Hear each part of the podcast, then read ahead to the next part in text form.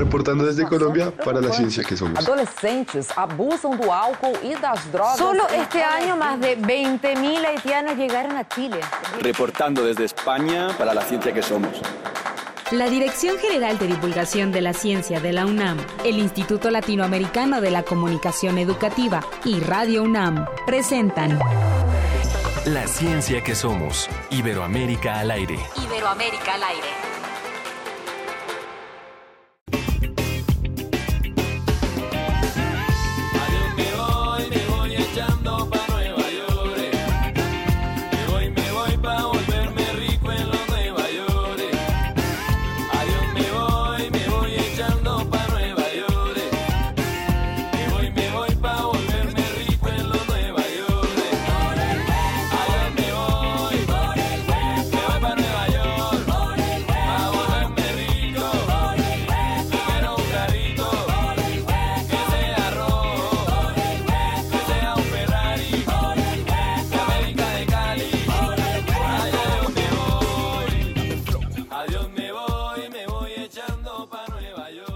Buenos días, bienvenidos a otra emisión más de La Ciencia que Somos. Tenemos el placer de saludarlos. Ángel Figueroa.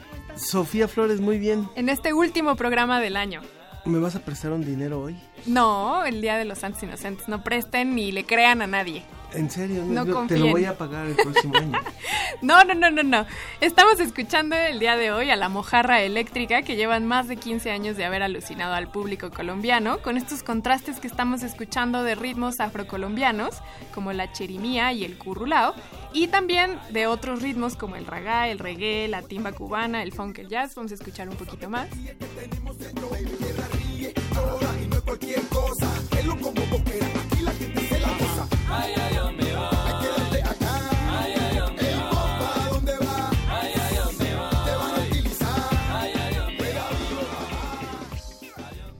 Recuerden que este es el último programa del año, así que vamos a contarles qué es lo que vamos a tener el día de hoy.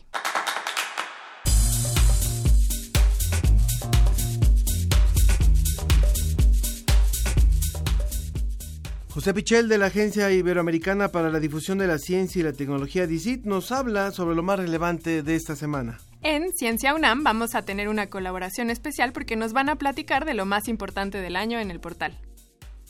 Sobre la mesa les vamos a presentar un tema que abordamos en el mes de octubre, en donde conversamos de la importancia de los museos de ciencia en nuestra región, en Iberoamérica. También vamos a recordar una mesa que tuvimos sobre policía cibernética. Fue una de las entrevistas que nos pareció más importante y es por eso que la, la repetimos para que no sean víctimas de los robos por Internet.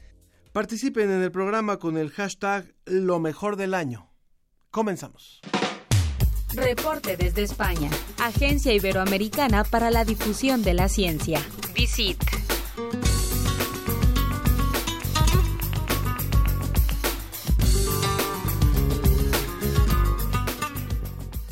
Ya está con nosotros José Pichel de la Agencia Iberoamericana para la Difusión de la Ciencia y la Tecnología DICIT. Hola José, ¿cómo estás?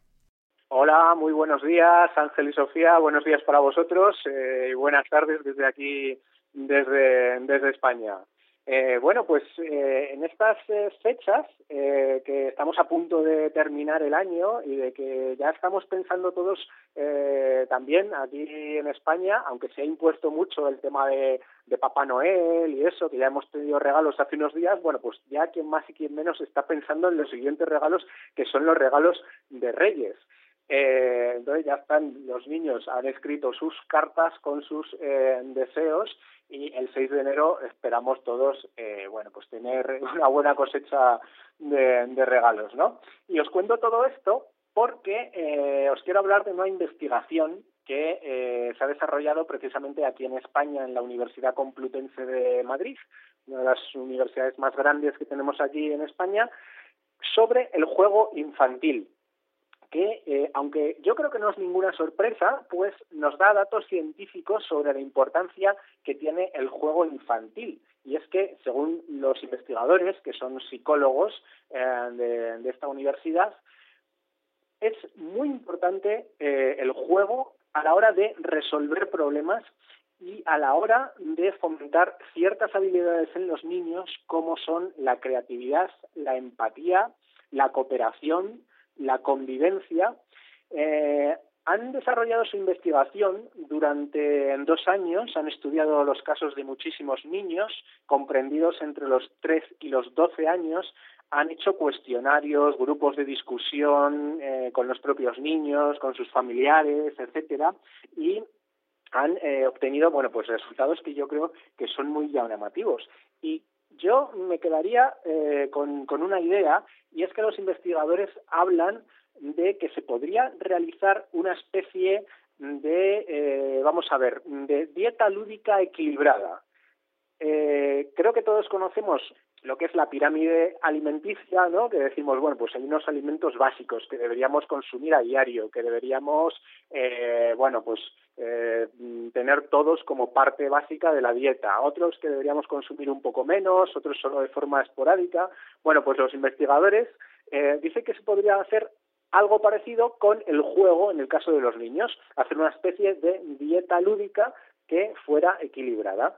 Eh, porque, claro, hay actividades, eh, bueno, pues muy beneficiosas para su desarrollo y sobre todo a la hora de formarles una personalidad, porque los hace más responsables, los hace más activos y eh, el, el, tiempo que se dedica y los hábitos que se desarrollan durante el juego son muy importantes. En el estudio que han realizado se demuestra que, bueno que el juego dentro del hogar eh, está cobrando cada vez más peso en nuestra sociedad y yo creo que, que en todas, ¿no? Hasta el 44% del tiempo que los niños están jugando lo hacen dentro del hogar.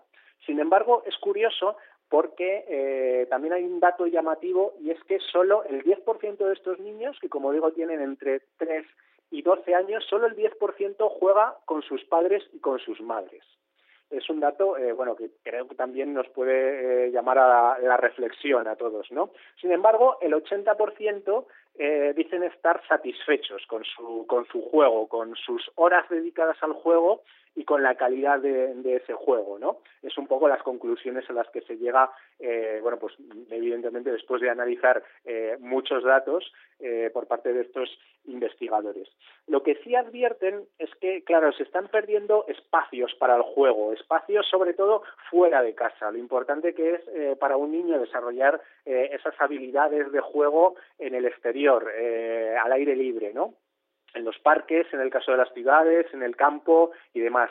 Y claro, la sociedad eh, moderna nos lleva a dedicar eh, menos tiempo y a tener menos espacios para el juego de, los niños. Entonces, en este sentido, eh, sí que los investigadores llaman un poco la atención en el sentido de que, bueno, podríamos mejorar todavía la, la, calidad del juego que, que tienen los niños y, bueno, pues todo ello eh, nos ayudaría un poco a fabricar esa dieta lúdica equilibrada de la que, de la que hablan en la Universidad Complutense de Madrid. Como segundo tema, hoy os eh, propongo hablar del cacao, porque es algo que, bueno, precisamente a los niños les, les gusta mucho y creo que a todos, eh, que a todos los adultos eh, también, algunos nos, nos vuelve locos el chocolate y estas cosas. Y os propongo hablar del cacao sobre todo desde el punto de vista histórico. Y es que, eh, bueno, pues siempre se había creído por parte de eh, los historiadores, las evidencias arqueológicas que se habían encontrado, que eh, el cacao se había empezado a domesticar como cultivo en Centroamérica. Sin embargo, las últimas evidencias nos dicen que esto no es exactamente así, sino que probablemente se domesticó en Sudamérica y además lo hizo mucho antes, unos 1500 años antes de lo que se pensaba. Es un estudio eh, que han hecho investigadores de la Universidad de Calgary en Canadá y que evidentemente pues han tomado datos de Sudamérica y de Centroamérica.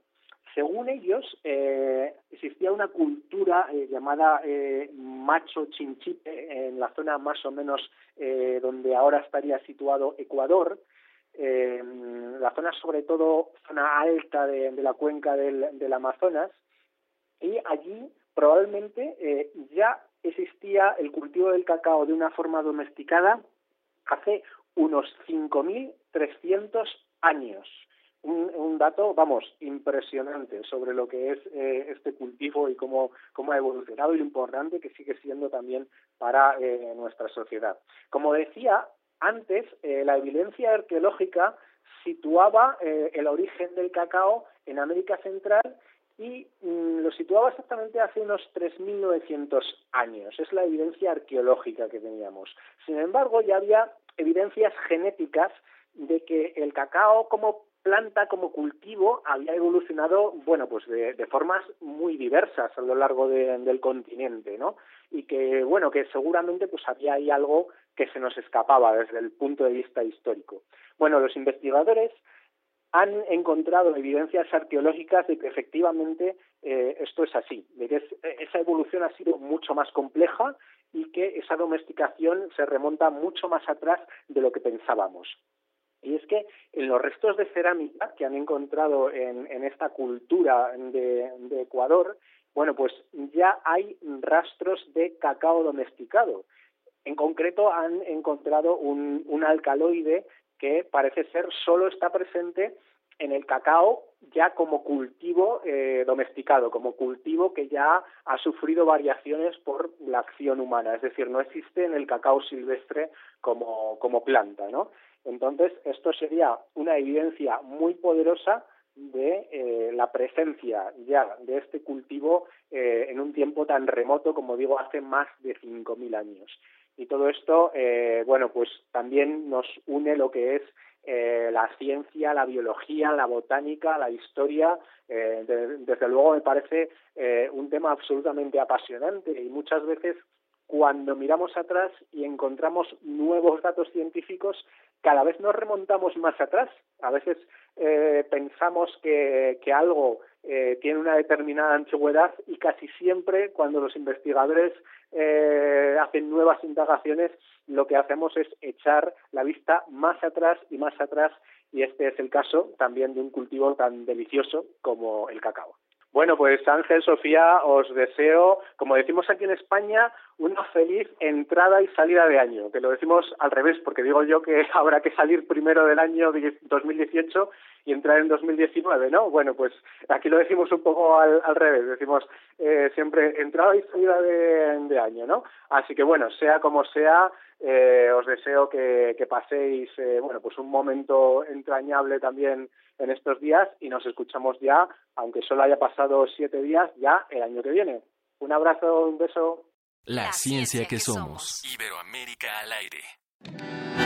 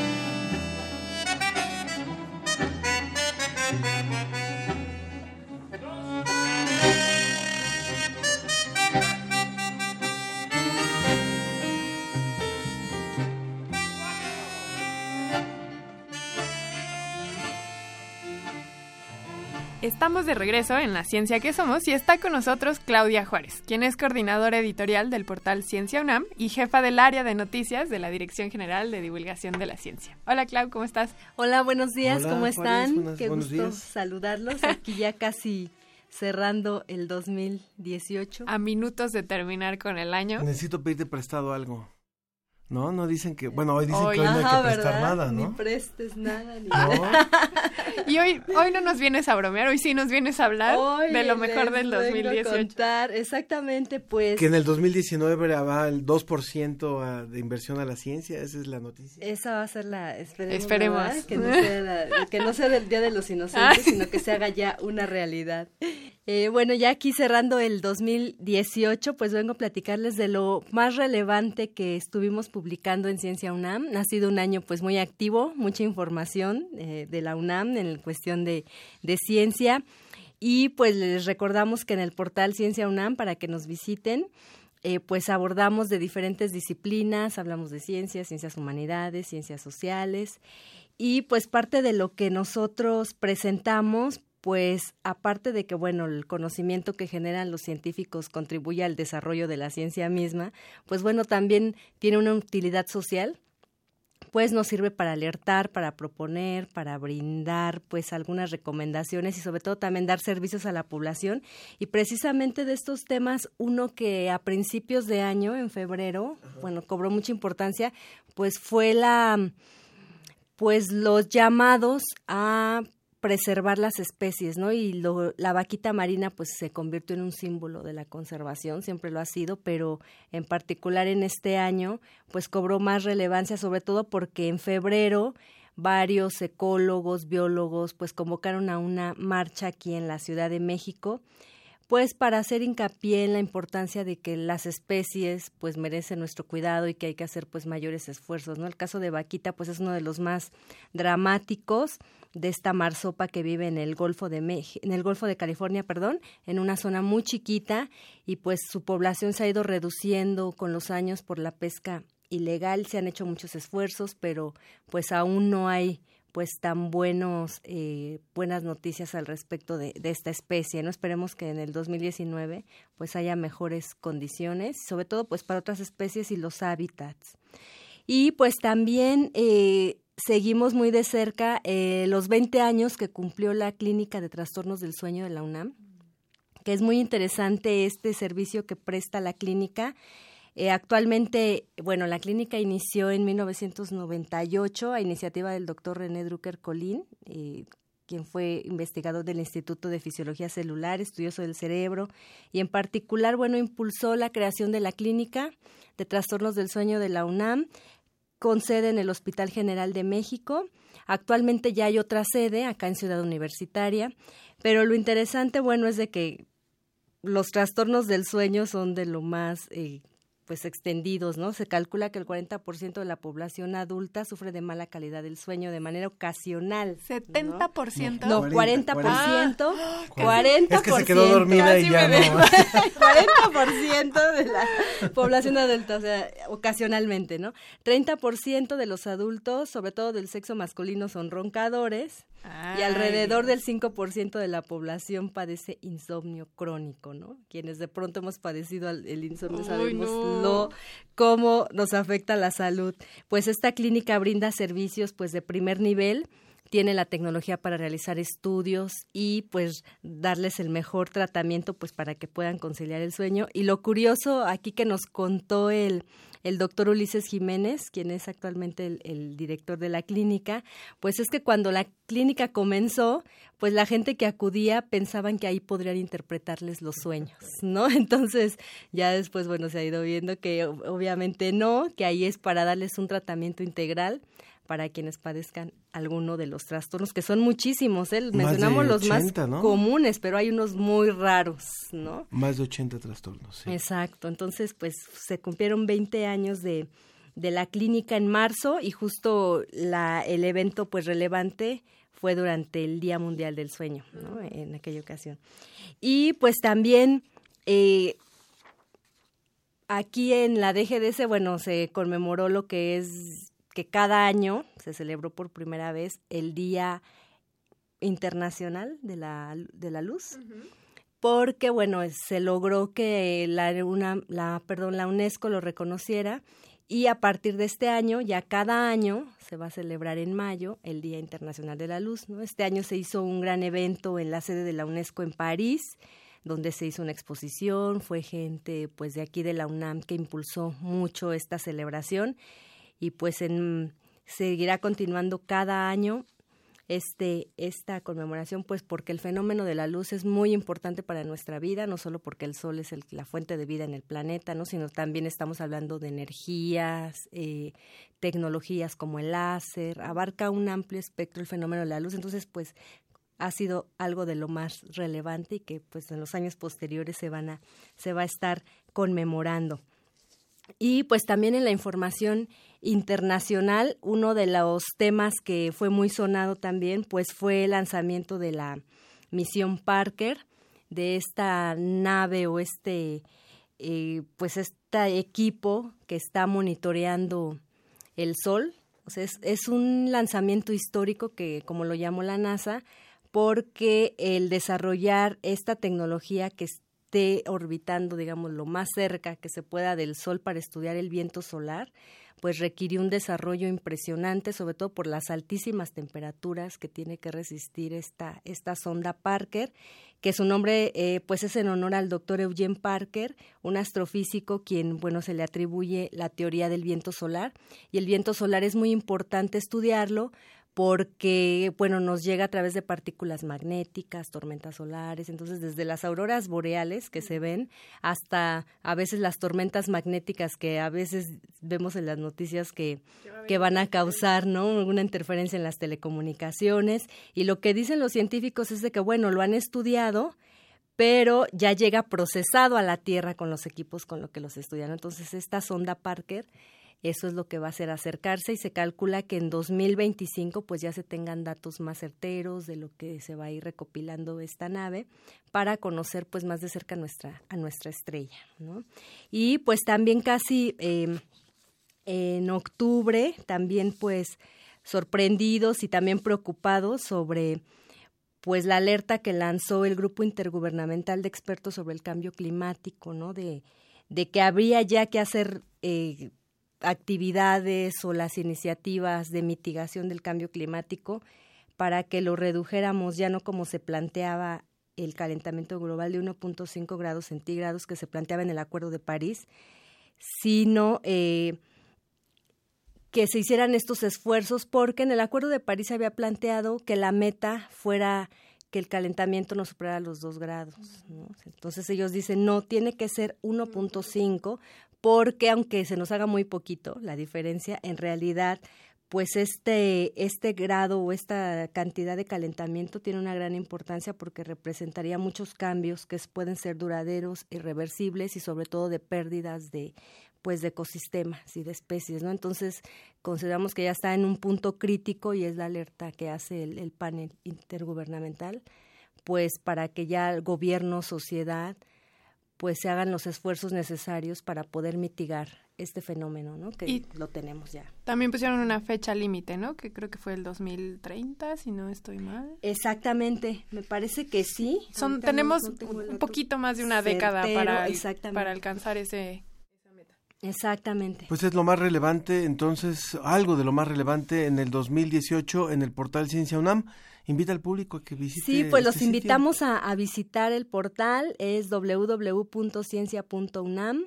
mx y pues ya estaremos también en el 2019 eh, invitándolos a que nos sigan, a que nos lean, porque bueno, habrá dos celebraciones muy importantes a lo largo del año, que será 2019 Año Internacional de las Lenguas Indígenas y el Año Internacional de la Tabla Periódica de los Elementos, que va a ser excelente esta conmemoración, porque la tabla periódica pues se considera uno de los logros más significativos de la ciencia y ahí estaremos en, en Ciencia ¿En cuántos elementos vamos ahora? Como en 130 y algo. Y, cuando estabas en la prepa, ¿cuántos eran? Se han yo, descubierto Yo me acuerdo que iban como en el 102 o 101 cuando yo estaba en la prepa. Así que en estos años, poquitos, ha ido creciendo, han ido creciendo como, Entonces, pues era un año para recordar eh, cómo se han ido eh, agregando los elementos a la tabla periódica. Y pues también los invitamos a quienes estén interesados en colaborar en el portal Ciencia UNAM. Tenemos una, un espacio de, de blogs de colaboradores que están abiertos pues a investigadores, a profesores de la UNAM que quisieran tener su propio espacio de divulgación de la ciencia, pueden acercarse a escribirnos al correo eh, para enviarnos alguna propuesta que podríamos platicar y tener un espacio en el portal Ciencia UNAM de divulgación de la ciencia. Muchas gracias. Claudia Juárez, coordinadora editorial del portal Ciencia UNAM y jefa del área de noticias de la DGDC. Muchas gracias por haber estado con nosotros. Muchas gracias a ustedes y muy feliz cierre de año. También para ti. Muy bien, continuamos aquí en la ciencia que somos. No se vaya. Que llueva en el desierto después de 500 años no es precisamente una buena noticia, mucho menos para la fauna microbiana. Hagamos un viaje, acompáñenme. El desierto de Atacama, al norte de Chile. Durante 500 años, el sol y el calor han acompañado a la flora y fauna como únicos seres con posibilidades de habitar aquí. Atacama es el desierto más seco del planeta. La razón puede ser porque a un lado tiene el Océano Pacífico y no, eso no hace que fluya el agua porque en realidad la corriente del Humboldt traslada agua fría a las costas de Atacama enfriando el aire y provocando la formación de nubes que se quedan en la costa. El aire de los trópicos hace estáticas y pesadas esas nubes provocando una capa de inversión, o sea, no hay movimientos ascendentes ni descendentes del aire y las nubes se estacionan. Atacama tiene del otro lado la cordillera de los Andes que impide el paso de las precipitaciones que podrían llegar del Amazonas. Desde hace tres años han estado cayendo lluvias torrenciales, lo que no sucedía hace 500 años. Por esta razón, Atacama ha perdido casi el 85% de sus especies microbianas. Así que vámonos de aquí antes de que nos pase lo mismo que a los microbios por las inundaciones. Ya estamos de regreso, sanos y salvos. Quizá podamos encontrar una explicación a esto. Atacama, lluvias... Ah, lo encontré. Aquí está. Un estudio publicado en la revista Nature Scientific Reports que dice que debido al estrés osmótico que ha causado la abundante agua en los últimos tres años en Atacama, la vida microbiana se extinguió. Esos microorganismos ya estaban adaptados a vivir en condiciones áridas y de pronto les cae tanta agua que no lograron adaptarse. todo por el cambio climático. El estudio ha permitido comprender la biología de estos microbios del desierto y podría ayudar a entender la vida en Marte, porque ese planeta, que ahora es árido también, tuvo un periodo de muchas lluvias, así que la investigación permitiría conocer la ruta evolutiva de la hipotética microbiota marciana. bueno, de Marte. El investigador del Centro de Astrobiología, Alberto G. Fairen, afirma que hay huellas en Marte de la existencia de ríos, lagos, quizá un océano en las llanuras del norte. Esto fue hace 3.000 o 5.000 millones de años. Luego Marte perdió su atmósfera e hidrosfera y se hizo el desierto que ahora vemos en las imágenes difundidas por agencias espaciales. Sin embargo, hace quizá 3.000 millones de años, en el periodo conocido como espérico, cayeron torrentes de lluvia que excavaron la superficie como si fueran canales de desbordamiento. Si había vida microbiana, probablemente pasó por el mismo estrés osmótico que sucedió en Atacama, según el investigador de astrobiología, Fairen. Así que las lluvias, como en el desierto de Atacama, pudieron ser letales para la vida en Marte. Mm. Y yo que estaba pensando en inscribirme en los primeros vuelos para vivir allá. Ha habido cambios radicales de clima en nuestro planeta y son notorios para cualquiera. O, ¿cómo ven los cambios de lluvia y clima en sus comunidades?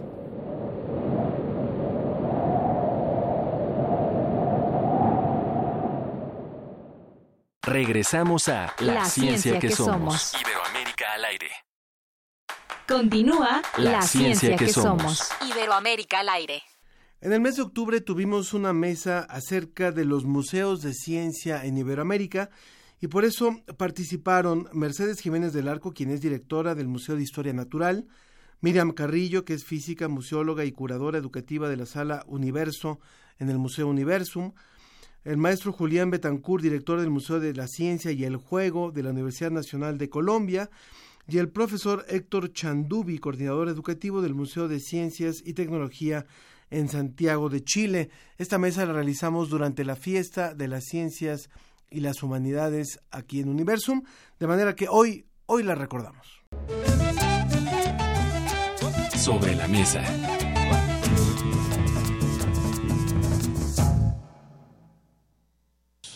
Continuamos aquí desde la explanada de Universum. Estamos ya en la, en la fiesta de las ciencias y las humanidades. Les puedo describir que, bueno, si ustedes vienen hoy o mañana a esta fiesta, van a encontrarse una gran cantidad de carpas, una gran cantidad de personas que están mostrando el tipo de investigación que se hace en nuestra universidad y en otras instituciones que realizan investigación aquí en nuestro país es realmente interesante. Es una, una fiesta pensada así, para celebrar lo que se está haciendo, celebrar el conocimiento también, celebrar que a pesar de las dificultades que tenemos como país y justamente por las graves dificultades que tenemos como país, es importante realizar una gran cantidad de investigación, es importante encontrar opciones y soluciones para muchos de estos problemas. Y por eso yo les recomiendo yo les recomiendo muchísimo que se den una vuelta. En un momento más vamos a describir quiénes son estos centros e institutos que están participando para que tengan una idea de lo que van a encontrar aquí. Y me da mucho gusto eh, tener aquí ya a dos invitadas y a un invitado vía vía telefónica. Ellas son Mercedes Jiménez del Arco que es directora del Museo de Historia Natural y que fue parte de aquí también. De claro que sí. ¿Cómo estás, Mercedes? Muchas gracias, muy bien, muchas gracias, Ángel. Muy contento de estar aquí con ustedes. Muchas gracias. el Museo de Historia Natural está ahí en Chapultepec y ha sufrido, para bien, una buena renovación en los últimos años. Ahora vamos a hablar de esto y de la importancia de los museos de ciencia. Claro que sí, muchas gracias. Y también está Miriam Carrillo, que es física, museóloga y es curadora de la sala de Universo de aquí de Universo, Museo de las Ciencias. ¿Cómo estás? Hola Ángel, bien, buenos días. Hola Mercedes. Hola. Gracias por estar aquí con nosotros. Y vía telefónica estamos enlazados con Chile, con el profesor Héctor Chandubi, que es coordinador educativo del Museo de Ciencias y Tecnología en Chile. ¿Cómo estás, eh, profesor Héctor? Bien, mucho gusto. Eh, gracias por la invitación. Saludos hasta Chile. No, no, estamos muy contentos ahora con Chile porque nos ganaron 1-0 hace unos días. ¿eh? Pero bueno, este, pero siempre por supuesto que la ciencia nos une. Efectivamente. Bueno, eh, hemos querido abrir esta mesa para eh, hablar, eh, dado que se está celebrando esta fiesta de las ciencias y las humanidades en México, tanto en el Museo Universum como en el Museo de la Luz y como en otras sedes también en, diferentes puntos del país, que lo vamos a comentar en un momento más, acerca de qué, importancia tienen en, en nuestras sociedades eh, pensando en que estamos transmitiendo este programa no solamente hacia México, sino también hacia Colombia, hacia Argentina. Entonces, en sociedades como las nuestras, con las problemáticas que tienen las nuestras, ¿qué importancia, por qué tener museos de ciencia? ¿Quién, quién, quién dice Meche? Pues mira, para mí creo que esto es fundamental. Eh, son inspiradores de vocaciones, a final de cuentas. Para muchos de nosotros es el primer contacto con la ciencia que existe en nuestra vida, ¿no? Y, yo creo que eso, al, al, tenerlo en un espacio como un museo que te hace vivir experiencias distintas en tu cotidianidad, pues se vuelve una, una experiencia que puede llegar a ser inolvidable y que puede además determinar el resto de tu futuro. Entonces, pues es fundamental que existan, ¿no? Miriam. Bueno, para mí un museo simplemente es un espacio de reflexión, de debate, donde te encuentras y te apropias totalmente de donde estás, donde lo vives, ¿no? Porque a partir de las emociones y de lo que encuentras en el Museo de Ciencias, simplemente te acercas al mundo de la ciencia que a veces dejas de ver en nuestra vida cotidiana. Entonces es como un, un flash o un boom donde experimentas muchas cosas y después sales al mundo y realmente lo reafirmas y lo pones en práctica en tu vida cotidiana. A ustedes allá en Chile, Héctor, ¿no les ocurre lo que a veces pasa en México, por ejemplo, o en otros países que, que hay población que dice, ¿para qué invertir en un museo de ciencia cuando hay tantas necesidades? O sea, ¿no se encuentran con esa dicotomía? Pero claro que sí. Eh, es más, te, podría contar yo que en este momento estamos luchando porque no nos quiten la subvención estatal que tenemos. Porque la autoridad en este momento considera que la labor del Museo de Ciencia no es relevante. Por lo tanto, ellos quieren destinar recursos a otras necesidades. Y nosotros le decimos de que un país sin cultura científica va a ser un país condenado al subdesarrollo. Sí. Que para tener eh, avances tenemos que invertir en conocimiento científico. ¿Por qué se vuelve, por qué se vuelve trascendente eh, esta relación entre conocimiento de ciencia y subdesarrollo desde su punto de vista? Pues para a mí me parece que, que eh, todo este, todos estos visitantes que son tocados de alguna manera por el museo, o sea, los que asisten al museo, pero también como este tipo de actividades, ¿no? Donde vas a las comunidades y te acercas con las ciencias a ellos, les puedes cambiar la vida en ese sentido. Puedes encontrar eh, de alguna manera, eh, de forma indirecta, cómo todos estos desarrollos científicos que a veces para las comunidades donde a lo mejor falta agua, falta comida y muchas otras cosas, pueden, eh, eh, pueden encontrar estas soluciones que, sean, que estén a su alcance. Entonces, para mí, por eso es fundamental, ¿no? Independientemente de que pases un rato agradable, un, un rato divertido, vinculado a temas científicos o de cultura, la parte fundamental tiene que ver con qué está sembrando en toda esa población para que a futuro se puedan resolver problemas que existen en el país o en el mundo, ¿no? Tan Cuando, importante. cuando están en contacto con los chicos que visitan los museos, a veces son niños, a veces son adolescentes, a veces sí son familias completas, ¿cuál ha sido la, la anécdota que ustedes creen que ha marcado eh, este, esta influencia de, de poder cambiar, de poder tocar realmente una vida? No sé si Miriam o Héctor. Bueno, el contacto con el público ya es, ya es toda una experiencia, ¿no? Al estar con ellos y ver sus necesidades es súper importante. Recordemos que no son cajas vacías y que podemos darles lo que sea. Simplemente el visitante y los, y los que vienen a este tipo de actividades ya sienten una pasión por el tema. Entonces, encontrarnos en esta parte, en este punto y poder compartir una pasión es sensacional. Porque salen motivados, salen con muchas preguntas y no todas las respuestas, obviamente. Entonces, eso hace que regresen a sus casas, a sus ciudades, a no sé, a las colonias y a su familia, y entonces empiecen a debatir y a platicar y compartan y sigan compartiendo este conocimiento. La ciencia que es compartida es realmente la que vale. Me da mucho gusto también darle la bienvenida en esta mesa y sumar al director del Museo de la Ciencia y el Juego de la Universidad Nacional de Colombia, el maestro Julián Betancourt. Julián, buenas, buenos días. Buenos días, Ángel. ¿Cómo es? puedo agradecerte la atención que has tenido con nosotros, ¿no? Encantados y por supuesto con ganas de escuchar también la experiencia de ustedes. ¿Cómo es que ustedes, en primer lugar, le, eh, combinan el tema de ciencia y juego? A ver, por favor, explíquenos. Bueno, mira, eh, nosotros hacemos como una combinación de dos museologías distintas, ¿no? La museología de la idea, que es típica de los centros de ciencia y tecnología, que todos conocemos, con la museología del enfoque que tiene que ver con eh, el juego, con exposiciones inmersivas y otro tipo de cuestiones. Nosotros lo que finalmente trabajamos es la formación de ciudadanías con base en el conocimiento, que creo es algo muy importante en nuestros países, que entre otras cosas son países que apenas tienen alrededor de nueve años de escolaridad promedia, ¿no? Y estos ciudadanos con esa escolaridad baja, pues nunca vuelven a la escuela, no van a los museos, y hay que ver estrategias para llegarles a ellos, ¿no? Y me parece que el juego está ni mandado que hacer para esto. Qué, qué buena combinación y nos gusta, nos gusta mucho esta, esta propuesta de la ciencia y el juego. Ahora, yo les preguntaría, en función de lo que decía Miriam, eh, ella hablaba de la importancia que tiene el, el Museo de Ciencia en alguien que ya viene a un museo y que es un apasionado de un tema y, hablaba de compartir las pasiones. Pero ¿qué pasa con una población que no es apasionada de la ciencia?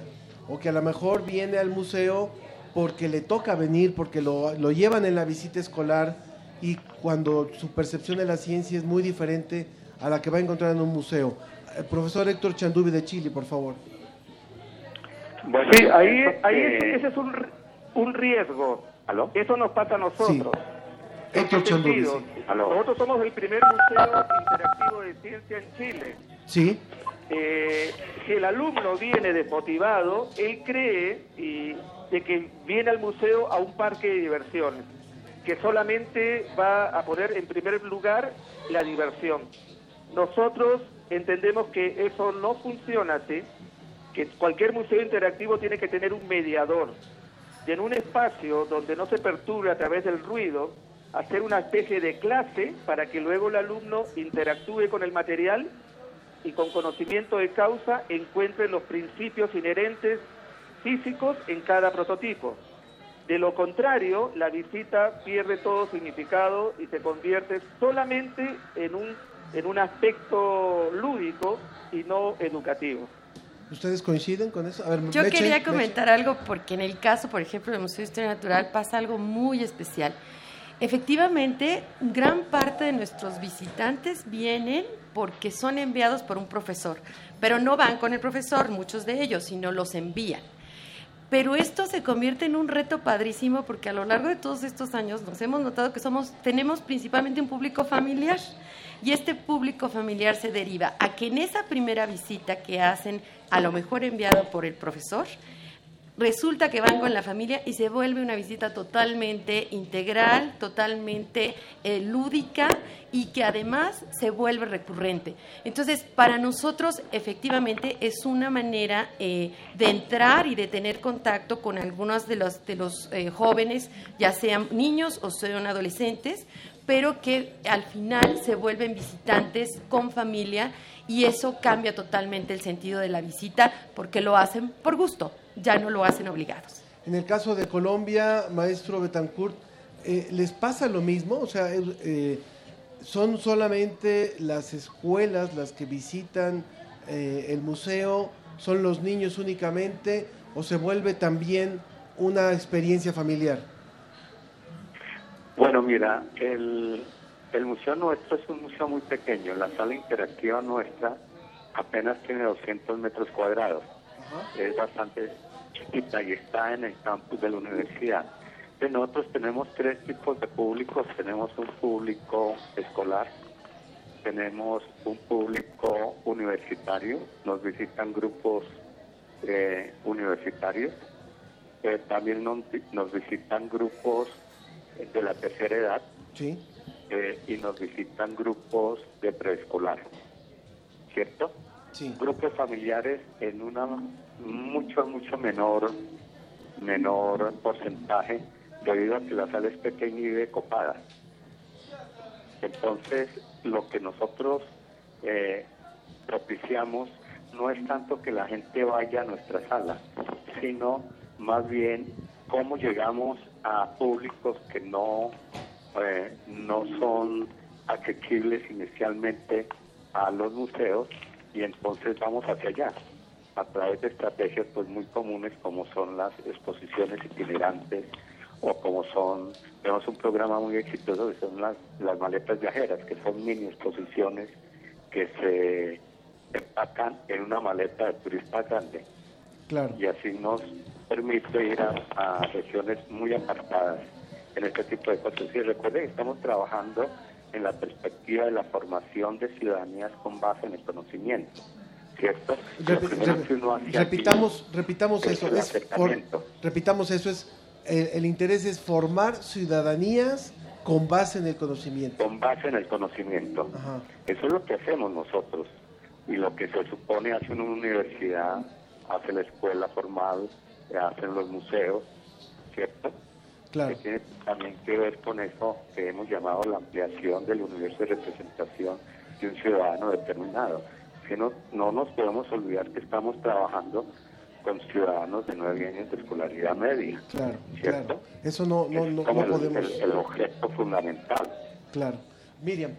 Sí, Ángel, y qué bueno que se da esta parte del debate de, qué es, cuál es la labor de los museos, ¿no? En, en, general, los museos de ciencia tienen que ser socios para educar con las escuelas y las diferentes instituciones, recordando que los museos no son escuelas, que son ambientes de aprendizaje de diferentes formas, que el aprendizaje dentro de un museo es, es totalmente diferente al de la escuela y no podemos competir, simplemente ayudamos y compartimos esta pasión por divulgar y por comunicar y por formar ciudadanos que tomen mejores decisiones. Y ahí es la importancia de de conocer a nuestro público, de saber cuáles son sus necesidades y poder desarrollar muchas actividades como esta actividad de la fiesta, los diferentes eventos astronómicos, los diferentes eventos en el año y ver qué, qué el público, qué, qué, le gustaría y que el museo abra sus puertas y que entonces reciba a los, a, los, a los públicos que a veces no vienen o que no están interesados. Claro, yo les quisiera preguntar algo que me parece también fundamental y tómense la libertad de contestar quien quiera contestar primero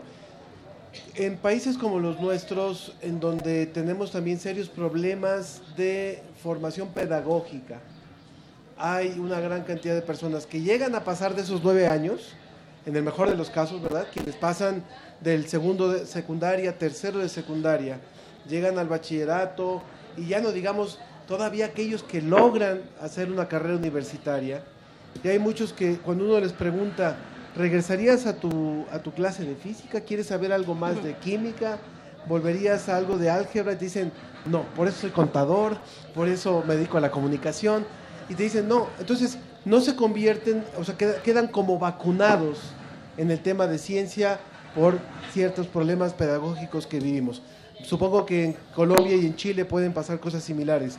¿No se convierten entonces los museos de ciencia en una oportunidad de, decirle al público, ¿qué crees? La ciencia no solamente era eso que te decía la maestra regañona de, álgebra, o no es el coco de, los quebrados. ¿Quién, ¿No son esta oportunidad de volver a acercar a la ciencia? ¿De reivindicar de alguna manera? ¿Quién responde? Claro. A ver, Meche, por favor. Este, bueno, a ver. Ah, él, sí. Es Julián, ¿verdad?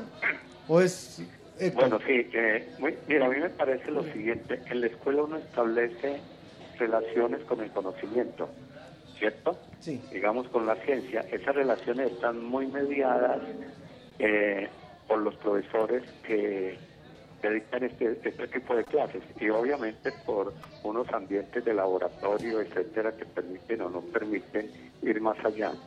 Pero en general eh, los museos son mucho más libres en la manera en que presentan la ciencia.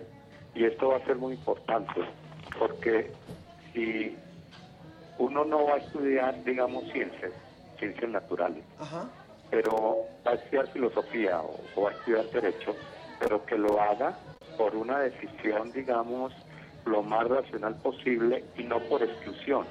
No porque en la escuela me esté muy mal porque me toca unos profesores terribles en matemática y en física y en química, sino porque opté por lo otro, porque es lo mío. Lo que yo quiero decir es que entre la formación, entre el acero cultural de las personas, la ciencia es importante y saber valorar su importancia es, eh, es básico, es sustancial, y no simplemente por exclusión. Entonces, uno sabe que no todo el mundo va a ser científico, que es una, es una proporción, un porcentaje realmente pequeño, ¿cierto?, de la población, pero que la población en gran medida debe tener una valoración positiva hacia la ciencia. Y cuando uno lo tiene así, tiene hijos, pues esa valoración positiva va a ser algo muy importante en la formación y la manera como uno se va a relacionar con el conocimiento. ¿Qué pasa con Chile, eh, profesor Héctor? Mire, el museo nuestro nació en el, en el, año 85, creado por profesores de física de la Universidad de Chile, luego de hacer un diagnóstico en la educación nacional de que los alumnos de cuarto medio terminaban odiando, detestando física, química y biología y que no servía para nada. Ante esa necesidad, surge, ante ese vacío surge el, museo. Y nosotros estamos convencidos de que el museo tiene que ser un brazo del colegio, donde el alumno venga a reforzar algún contenido y nosotros los motivemos y que ellos descubran por qué tienen que estudiar esos contenidos de ciencia que los va a enriquecer en lo que es su cultura científica. No hay que olvidar que la ciencia es una concepción del mundo, y donde la materia se explica por sí misma. Claro, claro. Eh, Mira, a mí me parece que efectivamente sí se pueden reconvertir, ¿no? De ese odio que le tenían y con una experiencia de museo puede cambiar totalmente la perspectiva que tienes y, y la actitud ante la ciencia. Creo que es fundamental lo que dijo el maestro Betancourt. Eh, sí formamos ciudadanos, de alguna manera nosotros estamos desde nuestras propias trincheras formando a esas personas o contribuyendo a su formación, dando mensajes que tienen que ver con todo lo que ellos viven dentro de sus ciudades. Y luego, cuando hacemos eso, con lo que comentaba Héctor, es cuando podemos tener realmente una credibilidad para tener presupuestos, para poder mantener estos espacios y darles la proyección que se requieren y la importancia que tienen en nuestras sociedades. Entonces yo creo que con eso se redondea perfectamente esto que también mencionaba Miriam, que es el apoyo hacia toda esta parte educativa que existe formal y nosotros dentro de nuestros espacios informales vincularlo también además con la con el arte, con otras cosas, porque así es la vida. Yo creo que así aprendemos todos los humanos, ¿no? Combinando todo. Eh, nos vamos acercando a la recta final y yo a mí me gustaría retomar el último punto del que hablaban eh, nuestros invitados sobre lo que tiene que ver con el apoyo eh, de, de, los gobiernos, de los presupuestos estatales y de, y de la iniciativa privada para el mantenimiento de estos museos, para el crecimiento de estos museos. Ya sabemos las consecuencias que ocurrieron en Brasil cuando se le recorta a un museo tan importante como el, el Museo de Historia Natural allá en Brasil, que acabó prácticamente devastado en un incendio brutal hace muy pocos meses. Eh, ¿Cuál es el futuro entonces de los museos de ciencia en nuestra región desde el punto de vista de ustedes o cuál debería de ser este futuro? Miriam. Yo creo que tiene que apostar hacer las alianzas con los gobiernos, realmente hacer una reflexión de que la ciencia es parte de su vida cotidiana y que hay un beneficio en la humanidad, porque si no ven este beneficio simplemente la ven alejada y la ven como un negocio más que atender y una, un presupuesto que dar, pero si de, les mostramos todo lo que impacta y todos los beneficios que tiene tanto para un país que invierte en ciencia y todo el desarrollo tecnológico que va de la mano, yo creo que es importante hacer pares y hacer amigos con los gobiernos, con las instituciones para crear alianzas y crecer. Con iniciativa privada. Exactamente. ¿verdad? ¿Algún comentario final, eh, Julián? Julián Betancourt, director del Museo de Ciencia y bueno, el Juego. En, en, en, ese caso, me parece a mí que los museos debemos ser muy proactivos, ¿no? Eh, obviamente la ciencia es muy importante para el desarrollo y en ese sentido nos toca mirar con lupa los planes nacionales de desarrollo de cada gobierno para buscar los nichos o los caminos eh, donde podamos desarrollar proyectos eh, que el gobierno vea con algún interés. No hay, no hay que olvidar que para nuestros países lo que es la cultura, lo que es la educación, son como cosas de discurso, pero que a la hora de la verdad son cosas como de tercer, cuarto orden y cuando hay crisis económicas son de las primeras cosas que van a, a, a recortar, a cortar, ¿no? por supuesto. Entonces, a recortarse. Entonces nos toca estar mirando los planes de desarrollo de los gobiernos, ya sean nacionales o estatales, para eh, presentar proyectos, propuestas eh, que tengan chance de ser financiadas. ¿no? Gracias, maestro Julián Bertacourt, director del Museo de la Ciencia y el Juego de la Universidad Nacional de Colombia. Profesor Héctor Chandubi, coordinador educativo del Museo de Ciencias y Tecnología de Chile, en Chile. Su comentario final, por favor. Eh, para finalizar, el, el, tema de los museos de ciencia y la ciencia en general en un país eh, es muy importante. Acá en Chile este año nos han reducido el presupuesto a todo lo que es ciencia. ¿Y eso qué implica? De que Chile perdió la oportunidad de ser un país desarrollado con el salitre, luego con el cobre y ahora lo vamos a perder con el litio, porque la autoridad no tiene el mínimo interés en financiar la investigación en ciencias básicas para generar bienes con valor agregado en base a las materias primas. Pero vamos a seguir nosotros dando la batalla para que la, el conocimiento y la cultura científica prevalezcan en estas sociedades. Por supuesto, muchas gracias y gracias por su participación. Eh, Meche, Mercedes Jiménez del Arco, directora del Museo Nacional de Historia Natural. Pues mira, yo creo que también tenemos que convencer a todos los ciudadanos, ¿no? En la medida que los convencemos de que los museos son importantes, que son importantes para nuestra vida cotidiana, van a exigir que existan más, que se apoyen más a los gobiernos y esto nos va a permitir tener presupuestos para mantenerlos, por lo menos eh, mantenerlos dignos y mantenerlos como espacios que están realmente incidiendo en, el futuro de nuestras sociedades. Entonces, yo creo que eso es fundamental. Por supuesto, ahí me haces acordar, eh, Mercedes, de, de, lo que ocurrió alguna vez en París, cuando querían hacer, en Francia, cuando querían recortar presupuesto a la ciencia y salieron más de 500 mil personas a marchar junto con los científicos. Así es. Cuando se ha intentado hacer algo aquí, salen 50 personas, en México por lo menos. Creo que necesitamos todavía trabajar muchísimo Mucho. para que eh, sean las sociedades las que también demanden, las que también valoren el, el, peso que tiene la investigación científica. Muchas gracias, Miriam. Gracias, Miriam Carrillo de aquí Universum. Gracias a todos los participantes Gracias. en esta mesa. Vamos rápido a un poquito más de Gracias, música y volvemos.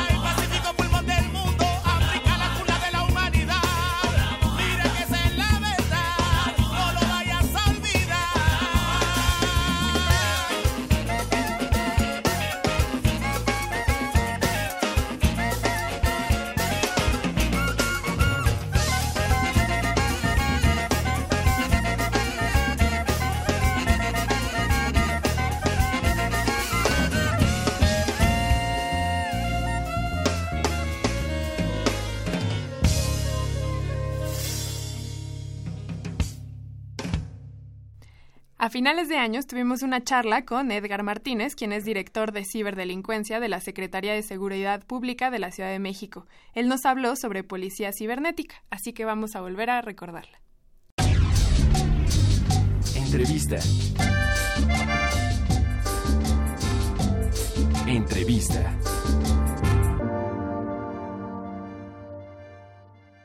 Continuamos en la ciencia que somos y ya está nuestro siguiente invitado vía telefónica, Sofía. Así es, está con nosotros el licenciado Edgar Martínez, quien es director de ciberdelincuencia de la Secretaría de Seguridad Pública de la Ciudad de México. Hola Edgar, ¿cómo te va? Hola Ángel, Sofía, ¿qué tal? ¿Cómo están? Muy buenas tardes. Muchas gracias por estar con nosotros, Edgar.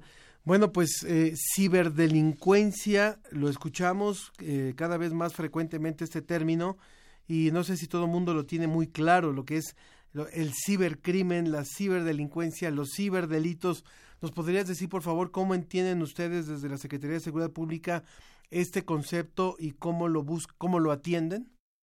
Bien, claro, es importante hacer la diferencia entre eh, formalmente un delito cibernético y los medios que ocupan la tecnología para hacer, para hacer un delito. Entonces, te comento brevemente, la mayor parte de la finalidad de esta Secretaría de Seguridad Pública y la atención a los delitos cibernéticos tiene que ver mucho con que la población sufre a veces de personas que ocupan la tecnología para cometer un delito que no necesariamente son cibercriminales. ¿A qué me refiero con ello? Es un ejemplo eh, para cometer un fraude. No tengo yo que ser un hacker o un especialista para tomarle una fotografía, ejemplo, a un vehículo en la calle, no es mi vehículo, la subo a un portal de venta en Internet, digo que me urge venderlo, que de verdad tengo un problema económico muy importante y lo estoy rematando. Contactar eh, a alguien, seguramente voy a recibir muchas propuestas económicas, y a todas estas personas decirle, claro, para que lo, lo aparten, porque obviamente lo están dando muy barato, es necesario que me hagan un depósito. Si cada una de esas personas me hace un depósito, ejemplo, de 5 mil pesos, y junto a 10 personas, pues ya son 50 mil pesos. Entonces, de esa forma se realizó un fraude a través de Internet y no necesariamente es un hacker quien lo realiza. ¿Qué tan frecuente es ese delito, por cierto? claro, eh, el tipo de delito por medio de fraude o por medios fraudulentos a través de Internet se acrecenta muchísimo, toma muchas variables. En, en términos cibernéticos, un, virus informático simplemente es un programa que tiene una secuencia que ejecuta algo, ejecuta una acción. No significa que sea mala, simplemente es una secuencia de acción. Cuando se realiza un, método, una vacuna, un reverse, como se conoce, el, método ya está controlado. Algo similar pasa con las acciones a través de Internet como estos fraudes y han habido muchas variaciones. Por ejemplo, una de ellas también es algo que mezcla un poco el robo de identidad, es decir, ahora voy a hacerme pasar por una entidad de confianza, tal vez una marca de, refrescos, una ensambladora automotriz, este, una, una empresa a nivel nacional. Entonces, hago una página eh, falsa donde digo que voy a rematar vehículos. Estos vehículos, pues para empezar, ni existen. La página evidentemente no es de la empresa a la cual nos estamos eh, refiriendo. Y se lanza algo que nosotros le llamamos campaña, ya que tenemos esta página o este sitio a través de redes sociales, por cuentas falsas, se empiezan a poner algunos anuncios de venta de vehículos, la empresa por liquidación o por finiquito de unidades va a hacer un cambio de parque vehicular y está rematando estos vehículos. Entonces la gente empieza a identificarse, les agrada la oferta, dan clic y llegan a una página que evidentemente tiene los logos del, de la marca original, sin embargo, pues es una página fraudulenta. Ahora, eh, Edgar, tú mencionabas este ejemplo de la venta fraudulenta de autos, pero yo cuando hablabas de que cualquiera puede llegar a cometer delitos, estaba pensando, por ejemplo, en las veces que yo de adolescente llegué a bajar música eh, pirata o libros, o sea, ¿eso también entraría como un delito cibernético de este tipo?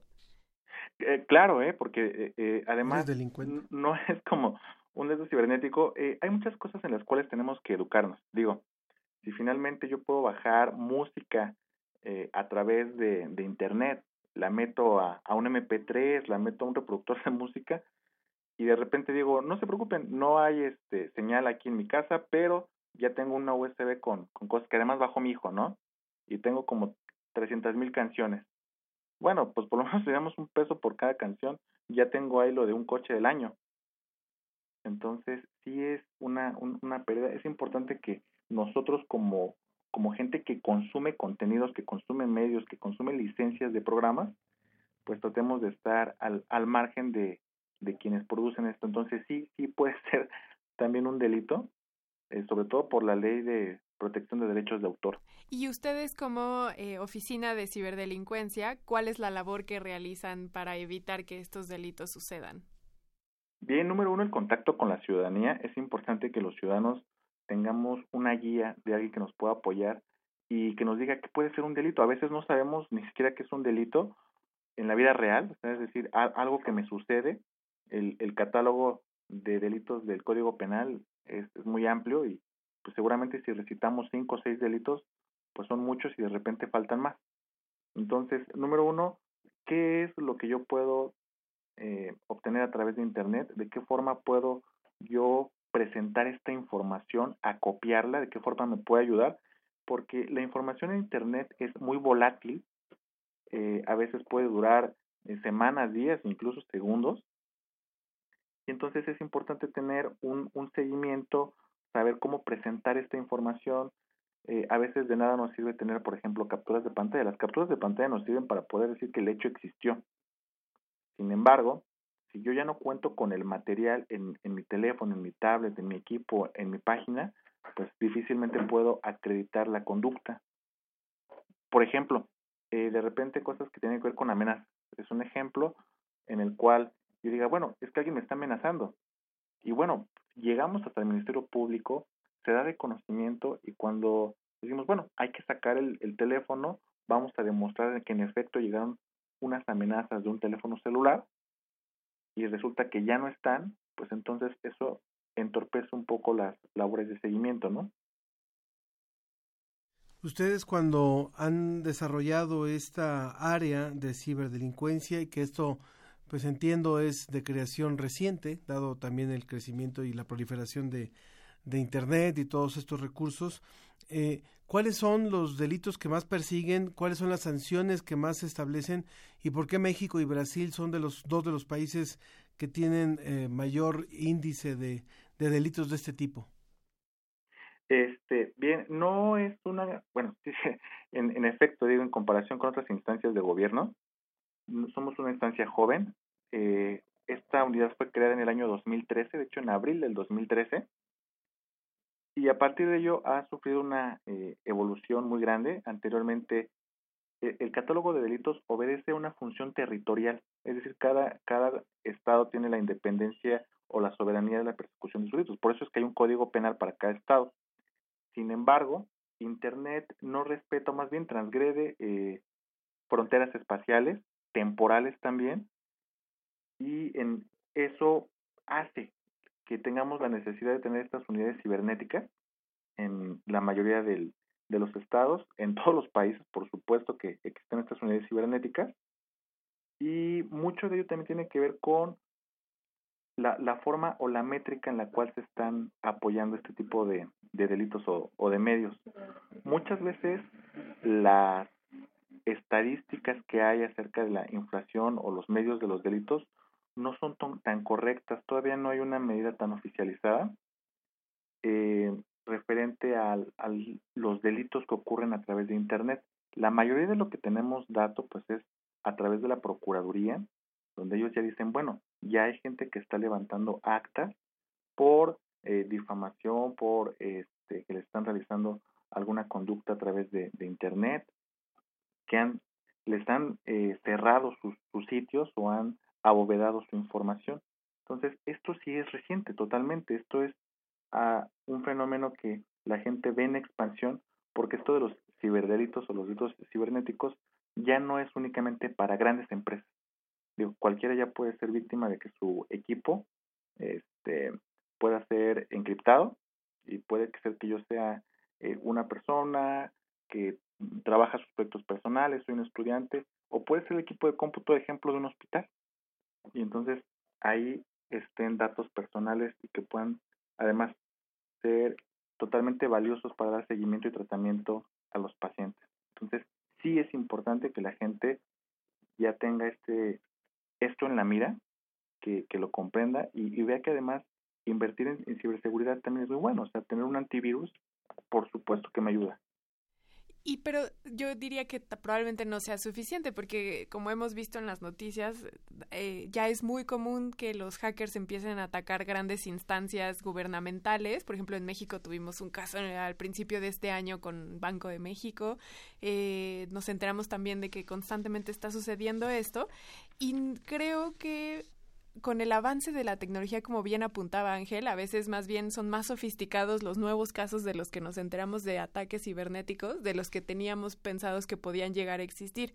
Probablemente un antivirus no sea suficiente. Nosotros como ciudadanos, ¿qué acciones podemos llevar a cabo para tener seguridad en nuestro manejo de la información eh, cibernética?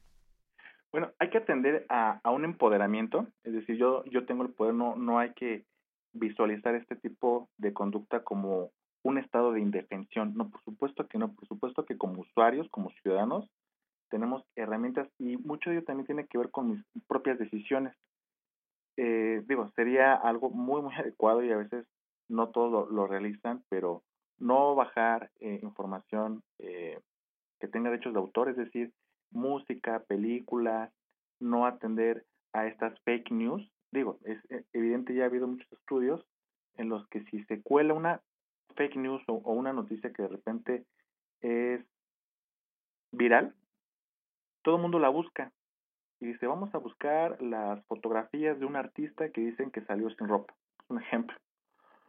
Y resulta que voy de liga en liga, de sitio en sitio, y seguramente esos son los sitios que las personas que, claro que desean infectar los equipos, van a poner ahí cebos o van a poner trampas. Entonces, bajar eso es sinónimo de, de estar expuesto. Eh, he, visto a veces también muchas personas que dicen, oye, yo tengo una aplicación padrísima que me sirve para volarme el internet, el wifi del vecino. Claro que es una aplicación que, que funciona y funciona porque muchas de estas claves que van por default en los routers, pues igualmente ya están casi abiertas, ¿no? Lo malo de eso es que ocupe la, la aplicación, claro que funciona, pero es casi seguro que si yo bajo una aplicación de esas, me conecto al wifi del vecino, toda la información que yo esté mandando desde mis redes sociales hasta mis conexiones bancarias, pues es información comprometida.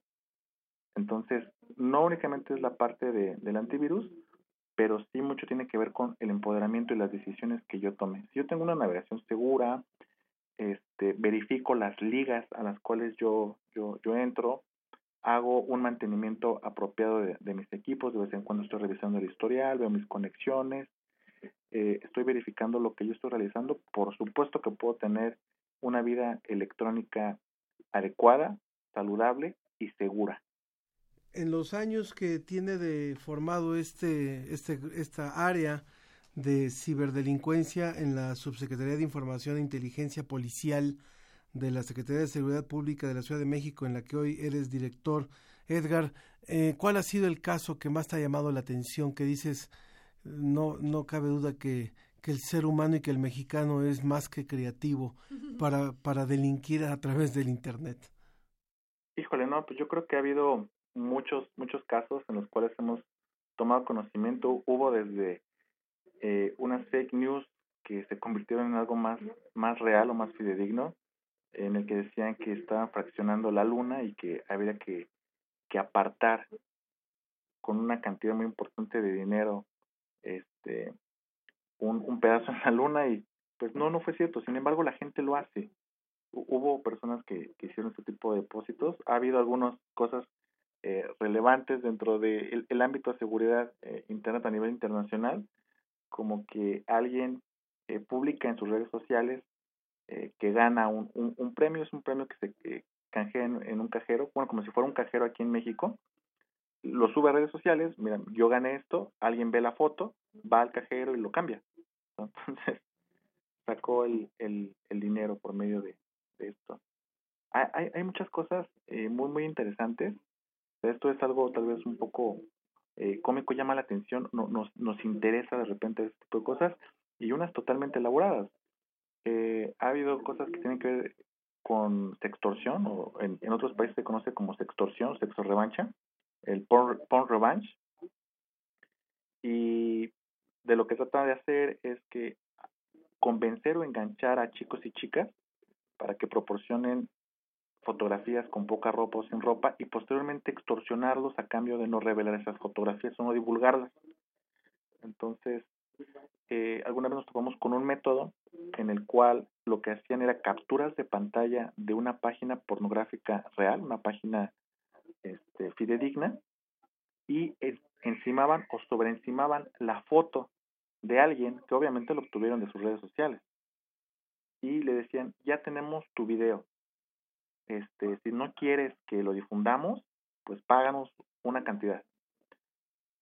Evidentemente no, tenían nada, eso fue un, eh, un fotomontaje, haciéndole creer que ya hay un video, además en una página pornográfica, y esto pues desestabiliza a las personas.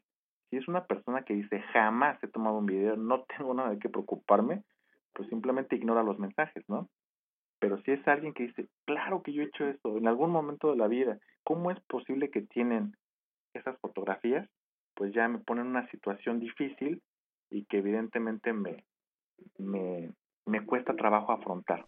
A lo mejor me, van a poner a mí con un cuerpazo ahí en un video de estos.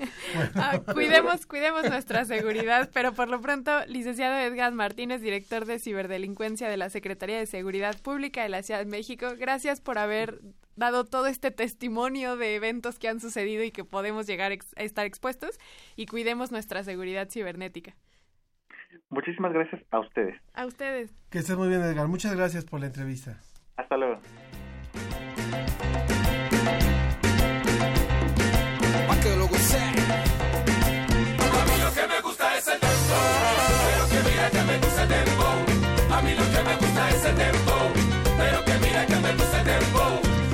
Te vienes pa' aquí, tienes que gozarlo así. Con conectarte, con bailarte, con gozarte aquí sí. Te traigo danza para ti, charanga y birimbi. Puro power, yo. Aquí te escribe papel, mojito como apunte. Sí que lo gozo salto alto y me siento papel. Allá más si me prende, lo otro sí que lo sé. Ahora sí baila poquitico en el patacore. A mí lo que me gusta es el dembow. Pero que mira que me gusta el dembow. A mí lo que me gusta es el dembow. Que está, puro sol tropical. Y lo gozo pa' bailar a la fiesta general. Ahora canto mi pregón principal. No me llame letal, que mi sangre legal. Aferrado soy yo a la gente de verdad. Ahí gama, ahí cual saliste legal. Ven a practicar la gozadera total. Toma, a mí lo que me gusta es el tempo. Pero que mira que me gusta el tempo. A mí lo que me gusta es el tempo. Pero que quiero que te gusta. No sé si me hago entender, bailando quiero aprender. Mi mamita si mi melodía voy a cocinar. Mi mamita si my groove, dirá si tus ánimos ya no van pa' mí. Una noche en tu fruto, naturalmente feliz a mi música que gozando el guaguancó. Mulata cuando te vas, es que hasta los que van hasta que le fallezcas. Mambo pa' mi gente. A mí lo que me gusta es el dembow, pero que mira que me gusta el dembow. A mí lo que me gusta es el dembow, pero que mira que me gusta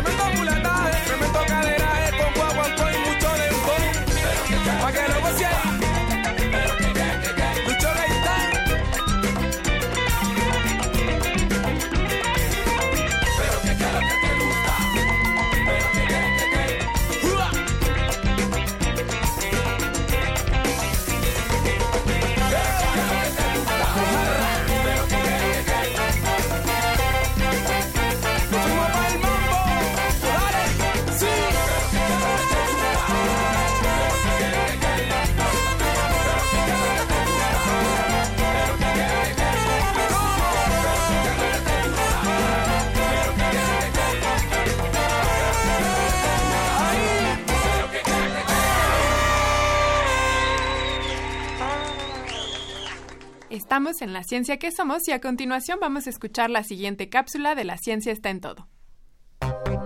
La ciencia está en todo.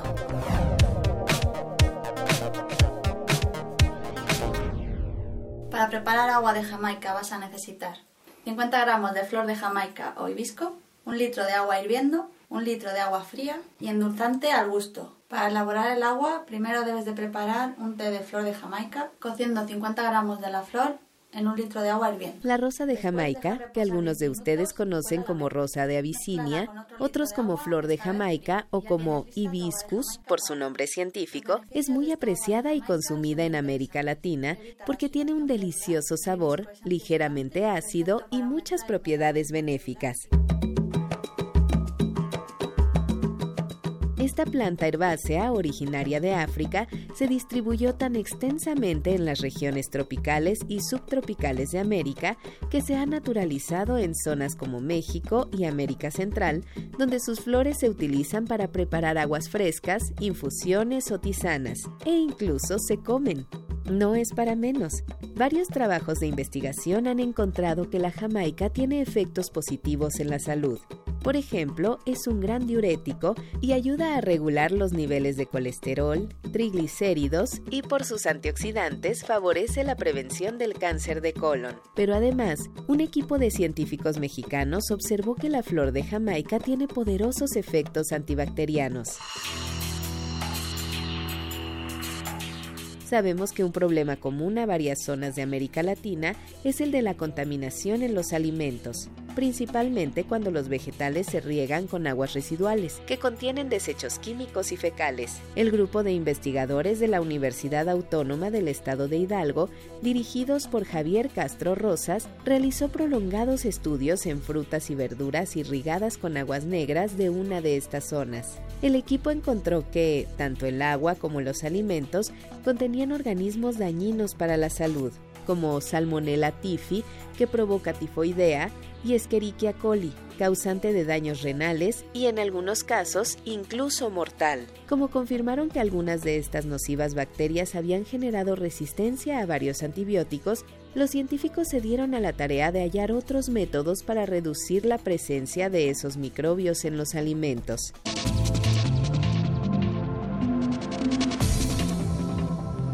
Para aprovechar el conocimiento tradicional, realizaron encuestas preguntándoles a los habitantes de la zona qué productos naturales utilizaban comúnmente para curar heridas o infecciones. A partir de sus respuestas, analizaron 100 plantas distintas y comprobaron que algunas de ellas efectivamente tenían efectos antibacterianos. Tras realizar diversos experimentos con ellas, los investigadores observaron que la planta que presentaba mayor eficacia contra las bacterias resistentes a antibióticos era la jamaica, específicamente el cáliz de sus flores. De manera asombrosa, descubrieron que la capacidad desinfectante de la jamaica era incluso mayor que la del cloro y de otros productos comerciales utilizados para eliminar microorganismos de frutas y verduras, como los microbicidas fabricados a partir de plata coloidal. A continuación, el equipo analizó los compuestos presentes en el cáliz de la flor de Jamaica, como el ácido hibiscus, que tiene varias propiedades. Luego de mezclar este ácido con otros compuestos naturales, produjeron mixturas 100% efectivas. En otras palabras, supongamos que una ramita de cilantro o culantro tiene 10.000 bacterias que causan tifoidea. Al ponerle un desinfectante comercial, vieron que este solo le eliminaba 2000. Si en lugar del desinfectante le agregaban cloro, destruía 5.000 bacterias, pero sobrevivía a la mitad. En cambio, cuando usaron la jamaica, solo sobrevivían entre 100 y 500 organismos patógenos. Este resultado fue todavía mejor cuando los científicos le aplicaron un compuesto específico para el cilantro elaborado a partir de las mezclas con jamaica y observaron que conseguía eliminar todas las bacterias. Como cada producto tiene diferente grosor en la superficie o cáscara, algunos compuestos no llegan hasta donde están los microbios. Por eso, el equipo desarrolló compuestos antibacterianos específicos para distintas familias de frutas y vegetales como aguacate o palta, mango, fresas o frutillas, manzanas, cilantro, lechuga, tomates rojos y ajíes. Ahora el grupo de investigadores mexicanos desarrolla nuevas mezclas con la jamaica para obtener conservadores de alimentos, desinfectantes para manos, jarabes, enjuagues bucales y fármacos que ayuden a combatir el urgente problema de las bacterias resistentes a antibióticos. Ya la llamemos jamaica, rosella o agrio de Guinea, sin duda se trata de un producto maravilloso que nos ofrece la bondadosa naturaleza.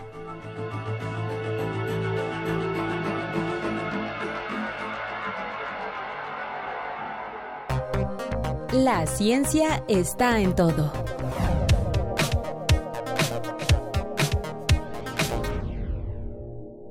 Hasta aquí el programa de hoy. Muchas gracias y muchas gracias por habernos acompañado a lo largo de 2018.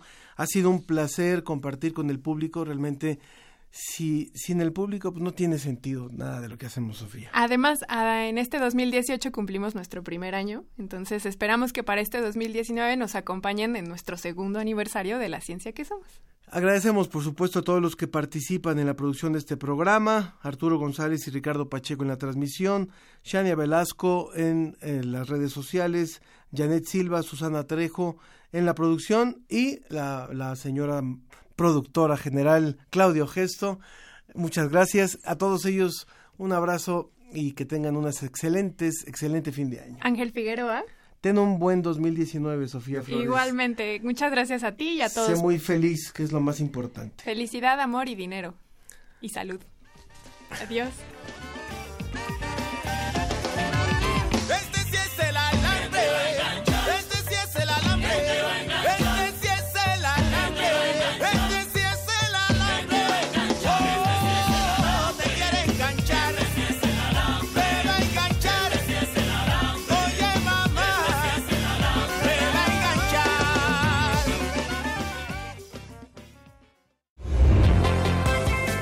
Agradecemos tu compañía. Nos escuchamos la próxima semana en La Ciencia que Somos, Iberoamérica al aire.